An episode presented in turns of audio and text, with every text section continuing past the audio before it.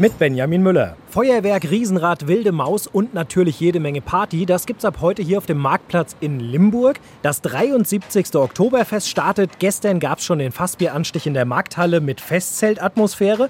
Und ab heute um 15 Uhr geht's dann auch hier auf dem Rummelplatz los. Highlight ist dann heute Abend natürlich das große Feuerwerk. Bis Dienstag geht das Ganze. Und am Dienstag gibt's dann auch großen Familientag mit Sonderangeboten für Familien.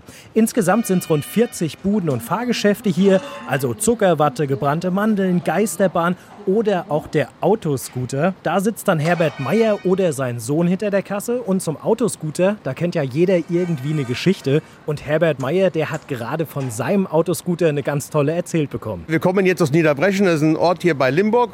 Und da kam ein Ehepaar an den Autoscooter und die haben gesagt, vor 40 Jahren haben sie sich bei uns am Autoscooter kennengelernt, haben geheiratet und jetzt sind sie dann an dem Kirmesmontag nochmal da gewesen und haben quasi ihren Hochzeitstag in Anführungsstrichen nochmal auf dem Autoscooter gefeiert und haben sind dann nochmal gefahren. Ja, ein bisschen ruhiger als beim Autoscooter wird es im Polizei-Oldtimer-Museum in Marburg. Da ist Saisonfinale, das heißt am Sonntag können die weit über 100 Polizei-Oldies kostenlos angeschaut werden. Dabei sind dann Polizei-Käfer, Polizei-VW-Busse, Wasserwerfer und viele andere.